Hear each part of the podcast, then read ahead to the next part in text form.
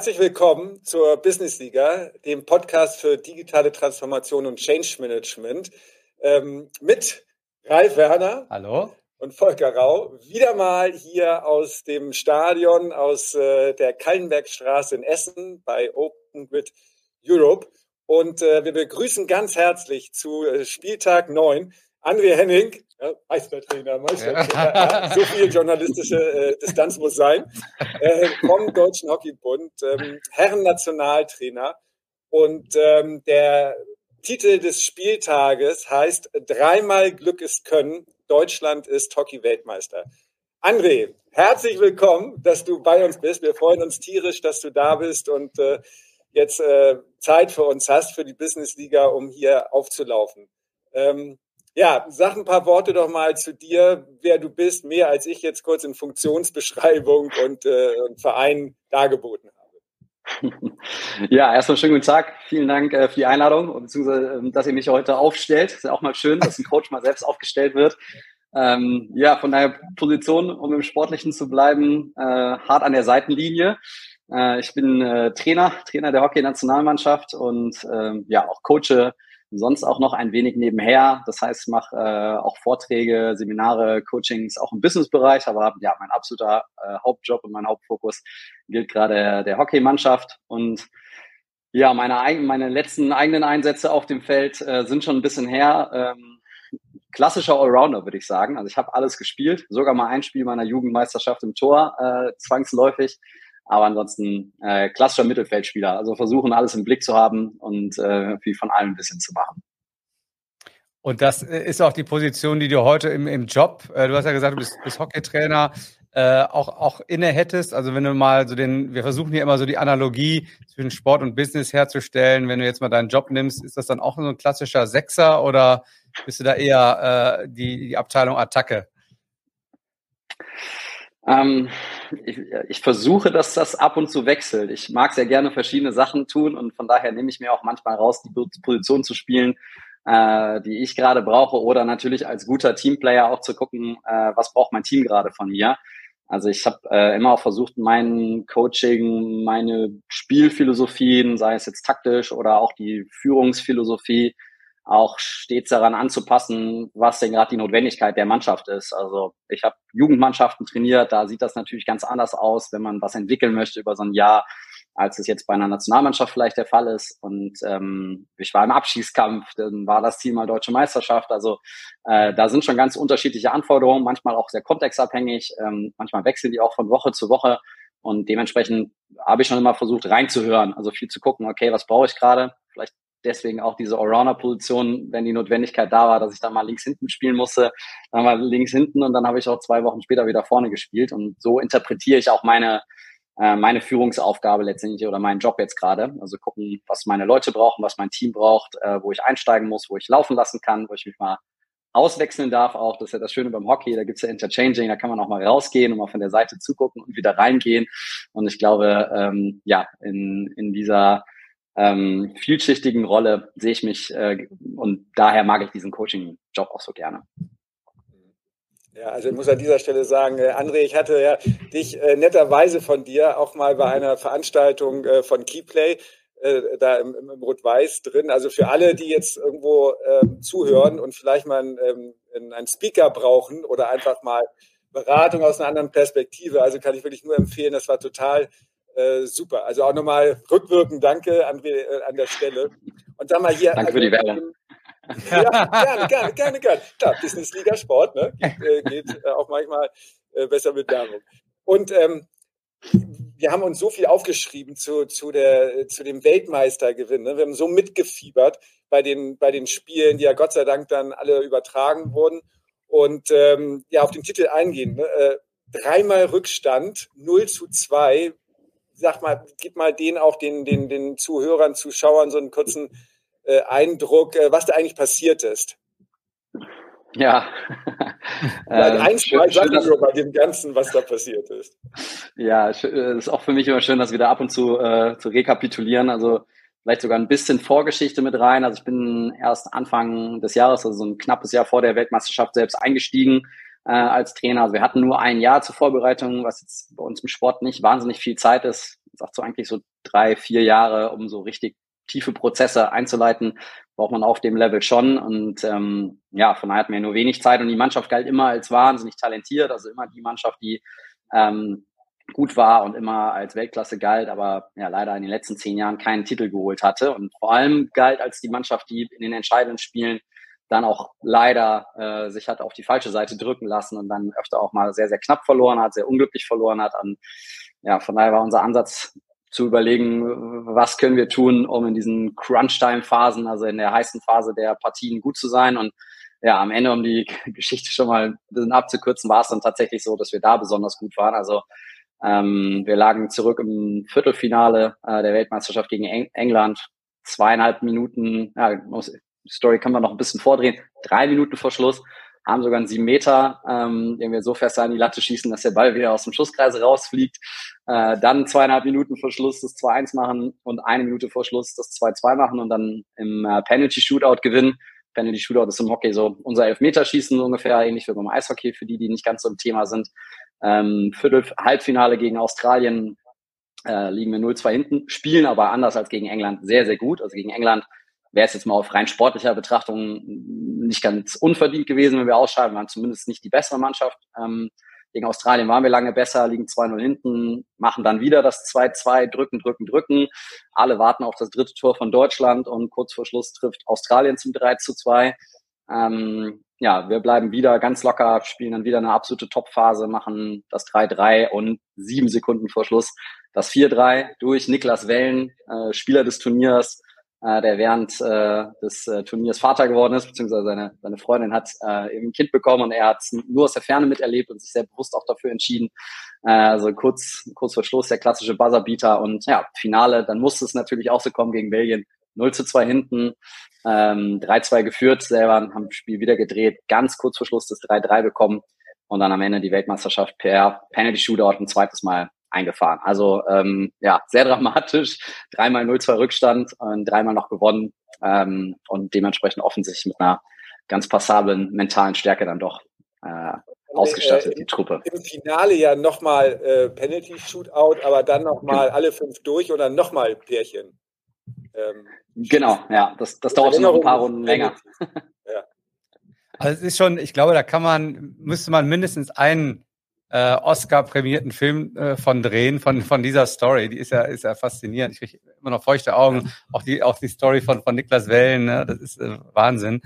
Und äh, jetzt interessiert uns natürlich auch äh, neben dem Was äh, vor allen Dingen das Wie. Ne? Also äh, was waren so deine Stellschrauben, wo du, äh, du hast gesagt, du hast wenig Zeit gehabt, aber trotzdem hast du die Zeit ja äh, auch, auch aus meiner Perspektive sehr gut genutzt. Was hast du so äh, angefasst? Äh, was was kannst du vielleicht auch mal ein bisschen auf das Wie eingehen? Ähm, wie hast du die Mannschaft dahin gebracht, Weltmeister zu werden?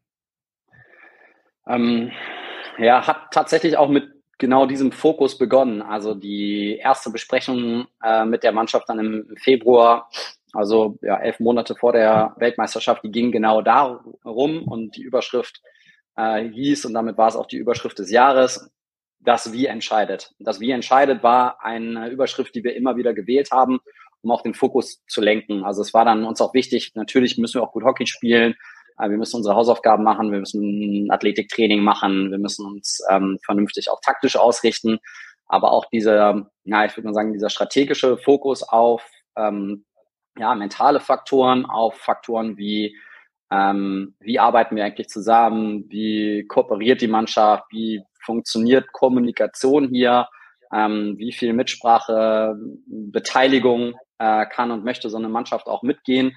Ähm, das waren mal Fragen, die ich in den Raum geworfen habe und wo ich letztendlich oder wo wir letztendlich viele Plattformen getroffen, äh, geschaffen haben, äh, damit die Mannschaft da einsteigen kann bei Bedarf und ähm, haben da schon versucht, auch dass also dass die Teams sonst im Sport funktionieren. Also das ist äh, ganz oft noch so sehr, äh, sehr klassisch, hierarchisch, also ein gutes altes pyramidales System. Also ganz, ganz viel Macht liegt im Sport immer noch bei denen, die oben sind. Also die Macht ist dann eher so verteilt, äh, im Sinne von breite Macht an der Spitze für Trainer, vielleicht noch Staff, Kapitän Ähm, und eigentlich da, wo es dann mehr Leute werden, also numerisch mehr Menschen, ähm, Vizekapitäne, äh, Führungsgremien und dann natürlich ja, alle weiteren Spieler, die vermeintlich keine besonderen Aufgaben haben, sind aber viel mehr, haben aber viel weniger Macht oder Mitsprache oder Mitbestimmung zumindest. Und ähm,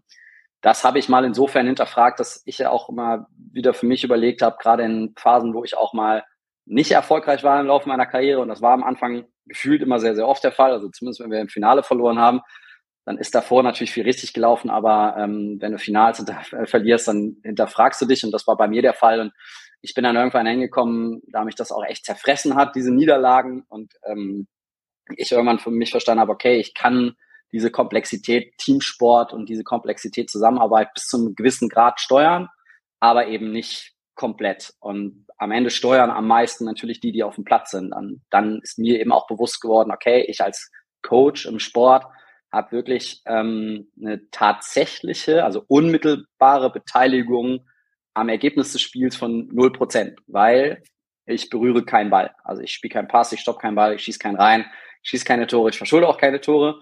Und ähm, also letztendlich liegt die Verantwortung doch sehr, sehr stark bei der Mannschaft. Mir ist schon klar, dass ich als Coach natürlich mittelbar viel tue und da einen Einfluss nehmen kann, aber selbst wenn ich ansage, wir spielen die und die Eckenvariante oder wir spielen die und die Taktik, dann bleibt es am Ende eine finale Entscheidung von den Menschen, die da auf dem Platz stehen. Und da sind wir eben rangegangen und haben dann eben versucht mal zu überlegen, okay, wenn so viel Entscheidungshoheit auf dem Platz liegt, dann könnte natürlich auch viel mehr Entscheidungshoheit neben dem Platz liegen. Also bei allen möglichen Prozessen, die wir ansteuern können, ähm, die vermeintlich immer bei Trainer liegen ähm, oder eben vielleicht bei Führungspersonal liegen, aber wo andere nicht mitmachen können. Und ähm, ja, das haben wir mal versucht, komplett aufzubrechen und ähm, haben dann eben da einen Ansatz gewählt, die, der zumindest die Möglichkeit eröffnet hat, mitzumachen. Also ein klassischer, einfacher Start war zu sagen, wir ähm, schaffen mal diese typische oder klassische Hierarchie im Sport einfach mal ab ähm, und ähm, es gibt keinen Mannschaftsrat mehr. Das ist eigentlich so ein Klassiker.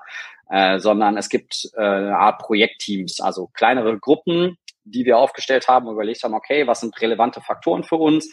Ähm, dann haben wir drei Gruppen identifiziert. Eine hat sich mit Taktik und Training beschäftigt, eine hat sich so mit weichen sozialen Prozessen äh, äh, beschäftigt und eine dritte hat sich mit einem sozusagen ums Spiel herum mit Performance, also was generiert Leistung, äh, neben diesen weichen Faktoren, neben den harten Hockey-Faktoren noch drumherum. Und da konnten Spieler rein, das war immer freiwillig, und hatten immer so vier, fünf Leute pro Gruppe, die dann entsprechend mitmachen konnten. Und ja, da war dann dementsprechend viel Plattform dabei, da war viel Möglichkeit dabei, das war aber eben auch freiwillig und ähm, ja, so war so ein erster Schritt von Beteiligungsprozessen und ja, so eine Art von Transformation vom guten alten hierarchischen hin zum etwas offeneren, agileren und freieren System.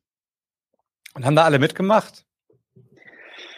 Ähm, viele, ähm, nicht alle und das ist auch gut so, weil wir natürlich auch wissen, das war nachher auch so ein zweiter Schritt, dass wir natürlich versucht haben, uns auch bewusst zu machen und dem auch Rechnung zu tragen, dass wir ganz viele unterschiedliche Charaktere in so einem Team haben. Also wir haben eine sehr, sehr heterogene Mannschaft das macht auch immer wieder Freude, äh, aber hat natürlich auch große Herausforderungen. Es ist eine sehr große Unterschiedlichkeit und Diversität drin, was aber eben auch bedeutet, dass es Leute stresst, Verantwortung zu übernehmen oder stresst, Entscheidungen zu treffen. Ähm, und die haben schon mit dem, was wir tun, an Hockey auf dem Niveau mehr als genug zu tun. Und deswegen war das eben auch freiwillig. Also wir haben immer mal Leute eingeladen und gesagt, hey, du mit deinen Qualitäten, sei es du hast einen bestimmtes Wissen äh, für Taktik beispielsweise oder du hast eine Art von emotionaler Intelligenz, die wir gerne für diese Mannschaft mehr nutzen würden. Das wäre doch super, wenn du hier mitmachen würdest und deswegen sehen wir das. Also manchmal ist das so von, von, von mir eingeleitet worden oder von Staffmitgliedern, aber manchmal aus der Mannschaft heraus, dass die Mannschaft dann auch gemerkt hat, so, boah, diese Personen hätten wir da sehr gerne bei. Aber es war immer freiwillig und man konnte auch jederzeit ein- und aussteigen. Also es war eben auch mal so, dass das dann anlief und dann kam ein Spieler und sagte, Mensch, in der Gruppe würde ich mich jetzt aus, auch sehen, kann ich da noch mitmachen? Wie gesagt, von mir aus gerne, sprich mit der Gruppe, ähm, wie die das sieht, dann nimmt die dich auf und genauso war es auch, dass auch erfahrene Spieler dann irgendwann gesagt haben, hey, das läuft, ich gehe jetzt mal zur Seite, ich lasse das mal andere machen und konzentriere mich mal auf andere Dinge. Ich werde schon irgendwie Verantwortung übernehmen, aber nicht in diesen Gruppen. Also das war ein ähm, ganz freier, offener Prozess. Also letztendlich Abstimmung mit den Füßen, also fast wie so eine Open, Open Space Situation. Äh, man konnte jederzeit rein und rausgehen und die Tür stand offen und manchmal waren die Gruppen auch sehr aktiv und haben unheimlich viel gemacht. Und es gab auch mal Wochen, da ist da relativ wenig passiert, weil vielleicht auch die Notwendigkeit nicht so gesehen wurde. Super spannend, äh, André, was du da erzählst. Jetzt äh, vielleicht nochmal auf deine Rolle zu kommen. Äh, ich habe mir das gerade so überlegt. Du ähm, hast das geschildert, dass du 0% Impact in der, in der kritischen Situation auf dem Platz hast, weil du einfach nicht auf dem Platz bist. Heißt das dann auch, dass du deine Rolle dann reduziert hast oder hast du andere, hast du eine andere Rolle oder einen anderen Schwerpunkt deiner Arbeit gesetzt in diesem Prozess? Ja, schon eine, eine krasse Veränderung ähm, meiner eigenen Rolle. Auch natürlich zu dem, wie ich früher gecoacht habe und was, das, was ich am Anfang geschildert habe, das trifft hier dann eben auch zu. Insofern, dass so eine Nationalmannschaft dann wahrscheinlich auch was anderes braucht als eine, nur eine Bundesligamannschaft oder erst recht eine Jugendmannschaft äh, oder eine Oberligamannschaft, die ich auch schon trainiert habe. Ähm, und das sind dann eben die Notwendigkeiten. Also sinnbildlich ist es natürlich, wenn die letzten vier Minuten im WM-Finale laufen, ähm, da mache ich nicht mehr viel. Da kann ich so ein bisschen für mein eigenes gutes Gewissen oder zum Abbau von Stress noch etwas reincoachen. Aber da ist dann auch irgendwann Ende. Ähm, das macht dann letztendlich die Mannschaft. Aber ja, für mich war das äh, in meiner gesamten Karriere auch eine Art von äh, Veränderungsprozess. Ähm, natürlich auch zu verstehen, was jetzt gebraucht wird von mir und meine Rolle entsprechend auch ähm, anzupassen. Und ähm, ich habe dementsprechend schon äh, von, ich bin der Joystick-Trainer, ich steuere ganz viel, ich gehe auch davon aus, wenn ich die Besprechung taktisch so mache, dann muss am nächsten Tag dann dementsprechend das auch so funktionieren. Habe ich schon auch gelernt, wie Wissensvermittlung geht und eben auch verstanden, was Komplexität bedeutet. Also, ähm, es, also diese Zusammenarbeit von Menschen ist eben nicht so eine Logik wie ich habe irgendwo ein ähm, Rezeptbuch oder keine Ahnung, schönes Beispiel, die NASA weiß ziemlich genau, wie man äh, Raketen baut, die zum Mond fliegen. Da gibt es wahrscheinlich irgendwie ein Heft für oder ein größeres Buch.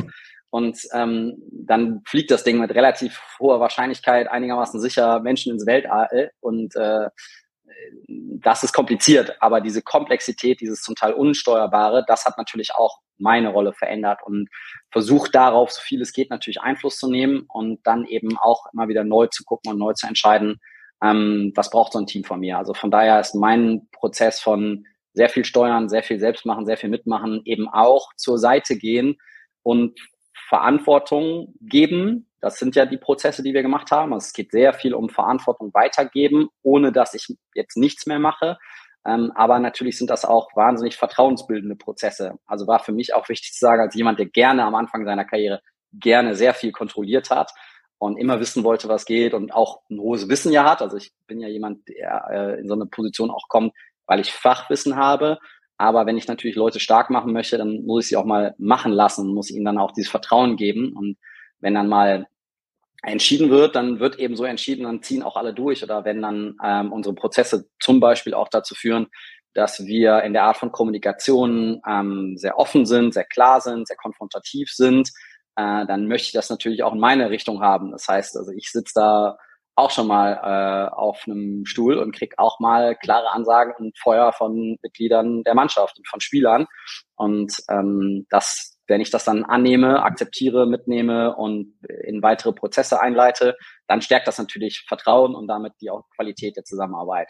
Ähm, das hat meine Rolle schon sehr verändert, äh, weil das ist natürlich auch der Unterschied zwischen dem eher direktiven Coach und der direktiven Führungskraft, der Vorgaben gibt und sagt, so jetzt machen, oder eben dem eher auf Vertrauen gebenden äh, Coach, der sagt, am Ende müsst ihr entscheiden ähm, und ich bin so viel es geht, aber auch da. Also da, wo sie mich brauchen, da mache ich auch. Und es gibt natürlich auch Prozesse, äh, simpel zum Beispiel Nominierung, äh, da ist der Coach gefragt und das macht dann auch der Coach, das macht der Coach mit seinem Staff auch alleine, also eine Nominierung macht keine Mannschaft bei mir, sondern das mache ich. Oder ein paar taktische Ideen, da ähm, ackern wir uns schon ins Video rein und gucken 200 Spiele von Belgien und wissen dann, was gegen Belgien zu tun ist.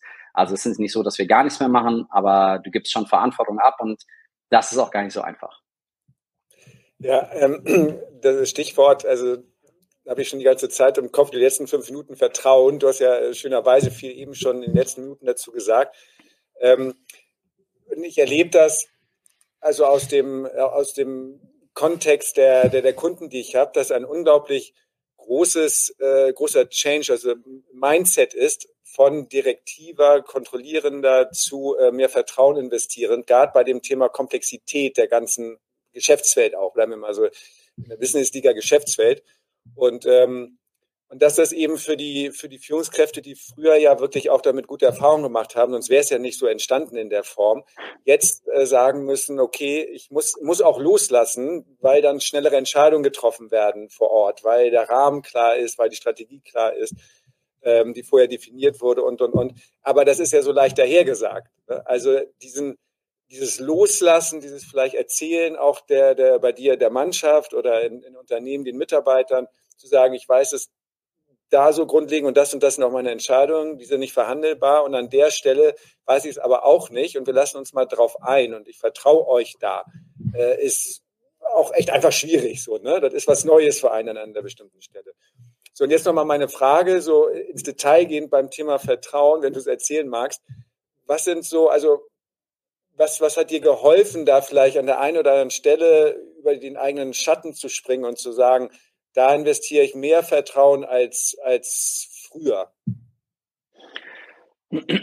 Ja, also vorneweg möchte ich das auch nochmal bestätigen, weil ich, am Ende sind wir natürlich alle erfahrungsgestützt und gesteuert und die Erfahrungen, die wir machen und die wir als einigermaßen erfolgreich äh, verknüpfen, die ziehen wir natürlich weiter durch und wenn es keine erfolgreichen Erfahrungen mit Vertrauen oder Verantwortung abgeben und damit Vertrauen erlangen gibt, dann ist das natürlich auch schwierig, über diesen Schatten zu springen. Also ähm, ich kann nur sagen aus meiner Erfahrung, ähm, das macht natürlich auch ganz viel Freude äh, zu sehen, wenn Menschen dann so aufblühen. Also klar, es ist bei uns immer was Besonderes. Wir sehen den Erfolg ja dann relativ schnell äh, auf dem Platz stattfinden. Ähm, aber letztendlich ist es natürlich auch was, was man ausprobieren muss. Und ähm, wenn das Leute hören, denken die, wenn ich das erzähle, denken die immer, naja, ich mache hier ein komplett demokratisches Team auf.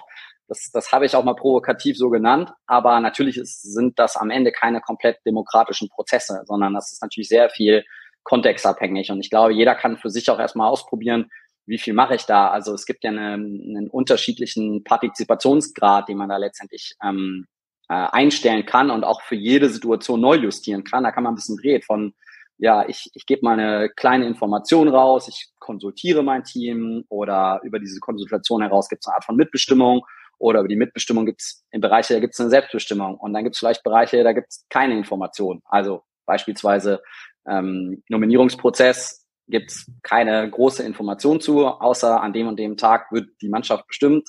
Punkt. Äh, und dann wisst ihr, unter welchen Voraussetzungen das läuft, aber da ist keiner von der Mannschaft dabei. Aber Art, wie wir zum Beispiel mal eine Trainingseinheit machen können und mal das Team mitnehmen, äh, dabei dann im Weg von, ähm, was ist eigentlich gerade unser Problem? Also was wollen wir eigentlich trainieren und warum? Äh, das, wenn wir sehr viel trainieren und sehr viel miteinander arbeiten, äh, glaube ich, können sich alle vorstellen, dass das dann irgendwann mal beliebig und langweilig und ähm, sich so anfühlt, als ob wir immer das Gleiche machen würden. Also bitte, dann sagt ihr doch, was wir trainieren sollen. Äh, was ist ein spannender Inhalt, was auch ein notwendiger Inhalt, was einer der Freude bereitet. Und ähm, plötzlich ist das das eigene Training, das ist selbst ausgesucht. Und dann kann man dann dementsprechend auch Übungen mitgestalten oder wünschen. Und dann ist von ich bestimme den Inhalt bis hin ich mache eine Übung, bis hin eine Mannschaft kann ein ganzes Training gestalten. Das kann jede Kindermannschaft schon. Und hat da wahnsinnig viel Freude bei. Und so hat man, das kann man einmal im Jahr machen, dann hat man schon irgendwie so ein Highlight-Training mal.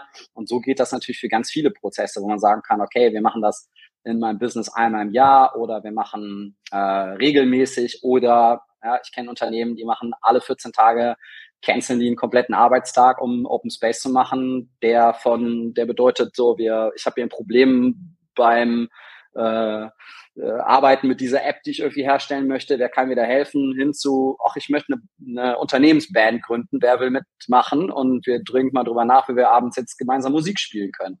Also ähm, da ist dann ganz viel drin und das ist dann auch selbst ähm, entschieden, äh, in welche Richtung das gehen soll. Und de deswegen erstmal ausprobieren und keine Sorge, möchte ich damit gehen, geben, ähm, äh, man kann auch kleine Schritte wählen. Bei mir war das ganz klassisch, wie so oft bei Change-Prozessen, der Mix aus Notwendigkeit und Dringlichkeit. Also irgendwann ist bei mir aus dem gerade genannten Prozess die Notwendigkeit entstanden von, okay, ich komme hier so und so weiter, aber ich komme nicht über dieses Limit hinaus mit dem, wie ich arbeite, wie ich coache, wie ich mit meinen Teams zusammenarbeite und ich muss irgendwas anders machen. Also eine Notwendigkeit von Veränderung und eine Notwendigkeit, mich zu hinterfragen, weil die ganz großen Erfolge sind am Anfang nicht geglückt. Und das ist dann auch irgendwann nochmal zusätzlich dringlich geworden. Und ich glaube, nur wenn diese beiden Faktoren, Notwendigkeit und Dringlichkeit, wirklich zusammenkommen, und das war bei mir der Fall, dann probiert man natürlich auch eher mal Sachen aus. Also so war es natürlich jetzt bei der Mannschaft in diesem Jahr auch. Zehn Jahre kein ganz, ganz großer Erfolg, also kein ganz großer Titel. Ähm, da war natürlich klar, okay, Leute, wir fahren jetzt 150 Tage pro Jahr hier weg. Wir waren in Argentinien, Südafrika, Spanien, in Indien und so weiter. Dann sagen alle, ja, ist notwendig. Ähm, wir müssen 14 Trainingseinheiten pro Woche machen. Ja, ist notwendig. Und die WM steht an. Es ist auch dringlich. Und wir haben nichts gewonnen und deswegen ist es dringlich. So kann ich also jetzt gerade ist der Prozess so, wir haben gerade die Weltmeisterschaft gewonnen. Ähm, ja, also viel Zeit miteinander verbringen, die Notwendigkeit sehen wir, aber die Dringlichkeit, jetzt einen Lehrgang irgendwo in Australien zu machen, nochmal viel zu reisen, die sehen gerade nicht so viel, äh, so viele. Ne? Und ähm, ja, das war schon mein Bereich. Also ähm, das so ein bisschen Schmerz hilft natürlich, äh, sich selbst zu hinterfragen und sich selbst zu verändern und natürlich auch jetzt in Zukunft wieder der Antrieb, ähm, wieder auf die neuen Herausforderungen einzugehen. Aber ich glaube, da muss man natürlich auch ähm, Lust zu haben. Mhm. Ähm, ich möchte nur einen, einen, einen Punkt stressen, den Volker gerade auch angesprochen hat. Wir hatten äh, beim letzten Spieltag hatten wir, den kennst du, glaube ich, auch, Kuhn Dütz, äh, der das, der die Marke Gent aufgebaut hat. Und der hatte zum Thema Vertrauen gesagt, äh, dass das eben auch der Schlüssel seines Erfolges war und dass es aber immer zehn Prozent gibt, die das Vertrauen missbrauchen. Und äh, das war eine ganz spannende Diskussion. Das wäre mal eine Frage an dich, André. Wie gehst du denn, äh, mit, gibt es diese zehn Prozent bei euch auch? Wie gehst du damit um? Wie gehst du auch mit Fehlern um, die in dem Prozess äh, passieren?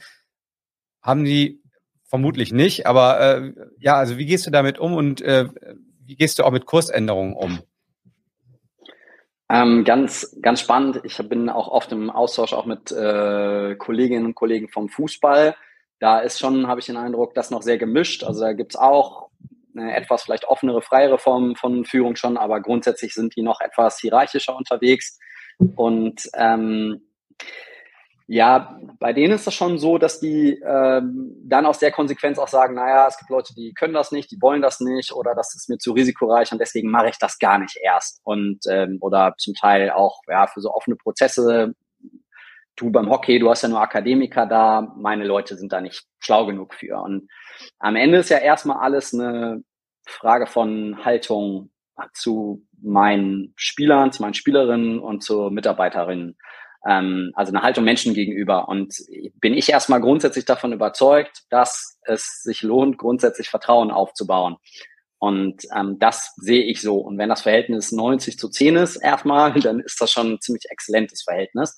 Und dann sind 10 Prozent für mich auch so ein, ein negativer Grad, den ich definitiv ähm, für mich annehme und den ich akzeptiere und der erstmal gut ist. Der ist auch normal, aber ähm, das, was ich aus den 90 Prozent raushole, ist natürlich erstmal viel, viel besser und viel, viel stärker. Dann, was mache ich mit Situationen, die dann nicht funktionieren, um da auch drauf einzugehen? Da ist natürlich die Frage auch, wer oder was ist denn tatsächlich auch das Korrektiv in dieser Maßnahme? Also liegt auch das wieder bei mir? Werden die Regeln nur vom Trainer gemacht und werden die Sanktion, möglichen Sanktionen auch nur vom Trainer oder vom Chef durchgezogen?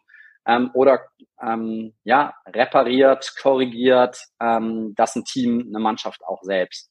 Äh, Im Sport fängt das mit so ganz kleinen Sachen an. Das hat fast jede Sportmannschaft hat einen Strafenkatalog. Also da gibt es so simple Sachen wie, kommst du spät zum Spiel, musst einen Euro zahlen, hast dein Trikot nicht dabei, musst 10 Euro zahlen ähm, und so weiter. Rote Karte, musst ein Fässchen hinstellen oder eine Runde Apfelschorle oder sonst irgendwas für alle. Und so kann eine Mannschaft oder kann meines Erachtens auch jedes Team das für sich selbst regeln. Also es gibt Teams, da ist es dann auch ohne, dass das irgendwo aufgeschrieben ist oder ausgesprochen ist, da weiß ich, wenn um 13 Uhr Abfahrt ist, ja, bin ich um Gottes Willen bloß um 12.55 Uhr im Bus, weil da bin ich schon knapp der Letzte. Und es gibt Teams, da ist das eine absolute Selbstverständlichkeit und für alle okay, wenn 13 Uhr Abfahrt ist, wenn wir uns um 10 nach 1 in Bewegung setzen und kein Sturz. Und das meine ich auch mit diesem kontextabhängigen Coaching. Und so ist es letztendlich auch, dass jedes Team für sich seine Regeln macht, also faktische Regeln und auch Art von natürlich Leitplanken, die in der Form von Zusammenarbeit gelten. Und das ist mir dann auch wichtig, was, was, also da gucke ich dann auch gerne mal rein, was mit diesen zehn Prozent dann passiert ähm, und äh, was eine Mannschaft da tut. Und am Anfang ist es oft so, dass wenn eben der gelernte Prozess ist, ähm, ich komme aus einem hierarchisch organisierten Team, dann ist natürlich, sobald irgendwas schlecht läuft, gucken alle, so, was macht jetzt der Trainer? Äh, da war ein Fehlverhalten, der kriegt eine gelbe Karte für Meckern oder sonst irgendwas und alle gucken Trainer. Und ähm, da kann ich natürlich auch darauf reagieren. Aber ich glaube auch, dass ähm, gewisses Verhalten vor allem langfristig natürlich deswegen kommt, nicht weil ich irgendwie dem einen an der Spitze gefallen möchte und das durchsetze, was mir irgendein Typ von oben sagt, sondern was aus der Mitte der Mannschaft kommt. Und ähm, ich glaube, dann lebe ich das auch eher und dann lebe ich das mehr. Und ähm, so ist das dann auch. Und dann ähm, können natürlich auch die genannten Plattformen, von denen ich gerade sprach, also das wäre zum Beispiel was in dem Fall von unserer, für unsere Sozialgruppe, ähm, die könnte dann natürlich schon mal gucken und sagen, okay, ähm, wir leben doch das System hier, das sind unsere Leitplanken, du bist gerade neben dieser Leitplanke, ähm, das ist unsere Beobachtung, ähm, das fühlt sich gerade nicht gut für uns an, ähm, wir wünschen uns schon, dass das so und so läuft äh, was sagst du denn dazu? Und ich glaube, der langfristige Effekt ist viel, viel stärker, ähm, dass das dementsprechend auch darüber korrigiert werden kann. Also es ist letztendlich ein Win-Win. Also selbst wenn man Vertrauen gibt und die zehn Prozent nicht kriegt, ähm, korrigiert die Mannschaft selbst und damit wird der ähm, Prozess an äh, verstärkenden Maßnahmen äh, viel dynamischer, viel stärker, äh, viel langfristiger ähm, und ja, die ganze gesamte Identifikation mit dem Prozess und mit der äh, mit der mit dem Team wird dementsprechend auch stärker. Und ähm, gleichzeitig noch Nebeneffekt, ähm, selbst wenn du kein Vertrauen gibst, ähm, wäre ja immer die Frage, wie sind dann deine Quoten? Sind die langfristig auch 90 zu 10 oder noch viel höher? Oder ähm, äh, hat man eine motiviertere Mannschaft, äh, wenn man nur direktiv führt und alle immer nur erledigen müssen, was der Chef da oben sagt, den man so gut wie nie zu Gesicht bekommt? Ähm, ich glaube, es ist eine rhetorische Frage. Ne? Ja. Ich finde ja auch, dass, ähm, dass gerade wirklich in dieser komplexen Welt und, und Welt, die so schnell ist, äh, auch in, in der Geschäftswelt mit Digitalisierung, jetzt die ganzen Krisen um einen herum, ne, irgendwie Corona, Klima, Inflation äh, und so weiter, ähm, dass das immer wichtiger ist, da zu, zu, auch Verantwortung zu delegieren, wie du das äh, beschreibst, und äh, natürlich den Überblick zu behalten und dann nicht irgendwie so, nun probiert mal alle aus und nach zehn Jahren oder nach äh, einem Jahr gucken wir mal nach der Weltmeisterschaft, ob das so funktioniert hat, sondern das schon in, in stimmigen Abständen das auch zu monitoren. Aber eben das zu teilen, um auch das, das Commitment dann zu bekommen von denen, die es ja treiben sollen, ne? dass die auch dann in ihrer Eigenverantwortlichkeit dabei sind und ja dann auch stelle ich mir dann so vor, ähm, eben auch in, in, in deiner Mannschaft, das dann auch zu spüren selber, dass das, was man vorschlägt und ausprobiert, auch funktioniert. Das gibt ja auch nochmal so eine, noch, noch mal so eine eigene Dynamik. Und ähm, wenn ich jetzt nochmal so auf die Vorbereitung einer WM oder eurer, eurer Wettbewerbe gucke, ne, hast, ist das ja auch in Deutschland eben so, anders als in, in, in Belgien, dass du dezentral arbeiten musst. Also die sind in ihren Vereinen, in ihren Bundesländern und ähm, wie, das würde mich nochmal interessieren, wie bereitest du dann das vor, dass quasi über diese virtuelle Führung äh, oder ne, wie das ist für Unternehmen, die dann verschiedene Dependancen haben, dass, dass ihr da im Gleichschritt vorangeht ne, oder grundlegend in die richtige Richtung? Ja, ganz, ganz spannender Prozess, weil ähm, äh, vielleicht mal vorab erklärt, wie die Situation ist, die als ähm, so großer Wettbewerbsnachteil immer dargestellt wurde, dass der Wettbewerbsnachteil für uns auch scheinbar so groß ist, dass er nicht mehr zu großen Titeln führen kann. Ähm, also Situation eigentlich bei der äh, kompletten Weltspitze ist, ähm, dass alle ein zentralisiertes Programm haben, ähm, bei Belgien und Holland ist es trotz Liga so, aufgrund der geografischen Größe des Landes oder der Länder, dass die jede Woche zusammenkommen für zwei, drei Tage. Australien trainiert sowieso zentralisiert. In Indien gibt es gar kein Ligasystem. Die laufen, glaube ich, 300 Tage die Woche miteinander rum. Ähm, also alle sehen sich regelmäßig. Also letztendlich auf dem, fast auf dem Niveau wie eine normale Vereinsmannschaft. Und ähm, das ist bei uns nicht der Fall. Also die äh, Spieler sind über zumindest viele Phasen im Jahr sind sie bei ihren Clubs. Und dann sind wir auch so weit auseinander, dass wir nicht sagen können, wir treffen uns jede Woche von Montag bis Mittwoch irgendwo in Deutschland und trainieren gemeinsam. Das geht sowohl logistisch nicht als auch finanziell nicht, um ehrlich zu sein. Also wir könnten die Spieler gar nicht so oft ranholen. Bei uns sind die meisten auch Studenten oder arbeiten, also die machen Hockey ja so halb nebenher. Ähm, und dementsprechend ist das System bei uns so aufgestellt, dass wir als einzige in der Weltspitze eben ein dezentrales System haben, was bedeutet, ähm, wir haben Stützpunkte und es wird an diesen Stützpunkten trainiert. Also ähm, es gibt jetzt aktuell einen in Hamburg, einen in Berlin, also mal, Ruhrgebiet, die, äh, die Gegend Essen, Mülheim, weil wir Uhren aus Mülheim haben, Köln, Mannheim, in München gibt es auch noch keine, haben wir einen, da haben wir nur keine Nationalspieler gerade. Also das sind gerade so die Hauptstandorte unserer Nationalspieler. Das heißt, die sehen sich auch nicht äh, regelmäßig. Also zum Teil waren es mal zwei, drei Monate am Stück, wo es faktisch keinen physischen Kontakt gab. Und ähm, wir haben eben überlegt, wie wir diesen Nachteil mal für uns überhaupt in den Vorteil drehen können. Also was passiert da eigentlich konkret? Äh, wie fühlt sich das an? Und ähm, dann war es schon so, dass wir auch gesagt haben, naja, würden wir das denn überhaupt wollen, dass wir wie die anderen ab morgen, wenn wir das äh, mit viel Geld und logistischen Mitteln möglich machen könnten, äh, dass wir alle zentralisiert trainieren lassen würden. Also wir treffen uns jetzt alle ähm, jede Woche in der Mitte in Hannover für drei Tage. Und dann war auch relativ schnell klar, dass das eigentlich keiner so richtig will. Äh, weil wir haben auch gewisse Freiheitsgrade ja dadurch. Also du kannst ja dann dein Training selbst bestimmen. Also zum Teil, was die Tage angeht, äh, was die Uhrzeiten angeht. Ähm, du kannst vor allem aber auch Inhalte bestimmen, weil am Ende trainierst du da mit einer kleineren Gruppe zusammen, also es ist individualisiert. Ähm, nur, das war eben ein Problem. Wir wussten zum Teil lange gar nicht, was die da genau machen. Also es gab natürlich grobe Pläne, äh, auch für die Stützpunkttrainer, die da vor Ort sind. Aber letztendlich haben wir dann Trainer bei der Nationalmannschaft, einen Cheftrainer, einen Co-Trainer, einen Athletiktrainer. Dann gibt's das gleiche nochmal im Verein, Cheftrainer, Co-Trainer, einen Athletiktrainer. Dann gibt's noch einen Stützpunkttrainer. Dann gibt's vielleicht noch jemand, der so privat unterstützt. Also sieben, acht unglaublich fähige Leute, die allein an einem Spieler rum äh, und zerren. Und ähm, es war nicht wirklich gesteuert. Und dann war eben eine Idee, die sich interessanterweise auch ähm, aus unserer Performance-Gruppe mitentwickelt hat, ähm, also wir sind in äh, Südafrika, haben unseren ersten Lehrgang, besprechen eben auch mit diesem Performance-Team, das sich gerade neu gebildet hat, äh, wie wir so Sachen besser hinkriegen. Und dann hat diese Performance-Gruppe letztendlich äh, mich als Bundestrainer und unsere Athletiktrainer ja geradezu einbestellt zu einem Gespräch und haben gesagt, sie möchten jetzt eine stärkere Steuerung haben. Ähm, sie möchten äh, auch, dass es überprüft wird und kamen von sich aus auf die Idee, dass sie sagen, okay, wir brauchen so Polaruhren und ähm, wir entwickeln aber auch selbst ein System, wie wir uns dann selbst steuern, mit dem Ergebnis, ähm, dass wir es dann geschafft haben, dass jeder Spieler eben so eine Polaruhr bekommen hat, dann jedes Mal seine Ergebnisse ähm, live einspielen konnte, also wir dann eine Plattform hatten, ähm, wo wir das entsprechend checken konnten. Und die Mannschaft aber selbst, weil wir da eben auch nicht das Personal für hatten, einmal im Monat einen Stützpunktkapitän, einen Stützpunktchef sich selbst ähm, aufgesetzt hat und jeder hat dann die Ergebnisse zusammengetragen und gesagt, okay, der Stützpunkt Mannheim hat heute ist in diesem Monat im Schnitt so und so viel Kilometer gelaufen, hat so und so viel Einheiten gemacht, so und so viel Sprinttraining, so und so viel Krafttraining und Hamburg ist so und so gewesen. Ähm, zum Teil ist das so ein richtiger äh, kleiner Wettbewerb geworden, so wer trainiert mehr.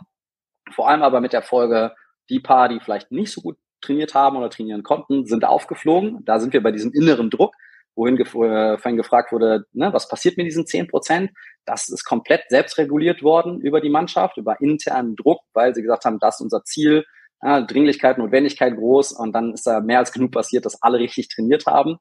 Ähm, und äh, dementsprechend die Mannschaft sich damit auch komplett hochmotiviert hat und äh, wirklich richtig reingearbeitet hat und selbst Stützpunkte, die vielleicht in früheren Jahren mal als die ähm, nicht trainingsfreudigsten Stützpunkte galten, waren dann voll mit dabei und haben extrem viel Gas gegeben und extrem viel gemacht. Und ähm, ja, plötzlich haben wir in einem Bereich, der in den letzten Jahren nicht mehr eine Stärke war, vielleicht nicht die größte, Thema Athletik, war am Ende dadurch, genau durch so Prozesse, war die größte Stärke, weil wir absolut laufstarke Truppe wie Australien komplett niedergerannt haben. Belgien hat sich auch plötzlich nur noch, ähm, äh, waren wir auch läuferisch mindestens ebenbürtig. Und das, das darf man nicht vergessen, kurzer Blick aufs Spielsystem. Wir waren von den vier Halbfinalisten waren wir die einzigen, die nicht Gruppensieger geworden sind, was bedeutete, wir mussten zwischendurch noch ein sogenanntes Overcross spielen, also ein Achtelfinale. Aber wir hatten also auch noch ein Spiel mehr gemacht als der Rest und waren trotzdem noch fitter. Und das war letztendlich ein Ergebnis von genau dem Prozess, der ganz überwiegend aus der Mannschaft herauskam. Und ja, so waren wir durch individualisiertes Training, durch Selbststeuerung, ähm, haben wir letztendlich auch diesen vermeintlichen Nachteil, ähm, Dezentralisierung ähm, zumindest egalisiert. Ja, super spannend, äh, André. Da hätte ich direkt äh, drei, drei Fragen. Wir müssen auch gleich, glaube ich, zum Ende kommen, aber äh, die möchte ich auf jeden Fall noch loswerden. Ähm, erste Frage kannst du, glaube ich, ganz, ganz schnell beantworten. Ist das auch ein Role Model für andere Sportarten? Du hast eben im Fußball angesprochen, dieses, äh, diese Selbstorganisation. Dann für mich natürlich auch nochmal spannender, wir sind ja in der Business-Liga. Äh, wie siehst du da den Transfer in, in die Unternehmenswelt? Ist das per se adaptierbar oder äh, hängt das auch von der Größe, von der Branche ab? Ähm, und, und letzte Frage, du hast eben, dein Eingangsstatement war, ähm, dass du auch mal eine Oberligamannschaft trainiert hast. Würdest du heute eine Oberligamannschaft auch so trainieren oder ist das dann tatsächlich auch ein bisschen skillabhängig äh, oder auch, auch von den Typen in der Mannschaft abhängig, ähm, das Konzept, was du hier vor, vorgestellt hast? Ja, die, ich glaube, die letzte Frage leitet schön in die Antwort für den Rest ein, weil ähm, genau, was, über was für Skills reden wir denn hier? Also wir reden ja gar nicht über Hockey-Skills, weil eine Oberligamannschaft kann sich natürlich genauso gut steuern, theoretisch wie eine Nationalmannschaft. Die Anforderungen an die Nationalmannschaft, die sind natürlich sehr hoch. Am Ende musst du die weltbeste Mannschaft besiegen und brauchst dafür auch ein bisschen Taktik-IQ. Aber dafür musst du in der Oberliga jetzt auch nicht Belgien schlagen und brauchst ein bisschen weniger Taktik-IQ. Und ähm, es geht ja in dieser Art von Zusammenarbeit, geht es ja um eine andere Form, also oder um eine gemischte Form von Intelligenz, sagen wir es mal so. Also es ist ja nicht so, dass wir jetzt nur irgendwelche äh, krassen Raketenwissenschaften aufstellen müssen, sondern es geht ja um Zusammenarbeit. Und ich finde, Zusammenarbeit zu stärken ähm, macht immer Sinn. Also äh, auf äh, Kollaborationseffekte zu setzen, ist definitiv sinnvoll. Und alle, die ähm, Interesse daran haben, dass eine Dynamik über Teamwork kommt, die sollten auch ein Interesse daran haben, das zu verstärken und das auch auf eine Art und Weise ja auch zu trainieren. Also das, was wir da machen, diese Plattform, ist ja auch ein Training von Zusammenarbeit, ein Training von einem Team zu sein. Und ähm, das war eben auch einer meiner Erkenntnisse, zu sagen, ja, wenn du besser werden willst, hätten wir jetzt nach dem vierten verlorenen Finale noch mehr Training machen können und noch mehr Hockey-Videobesprechungen machen können. Aber wenn es ähm, darum geht, am Ende als Team besonders stark zu sein, dann müssen wir uns auch Zeit geben, als Team wirklich besser zu werden.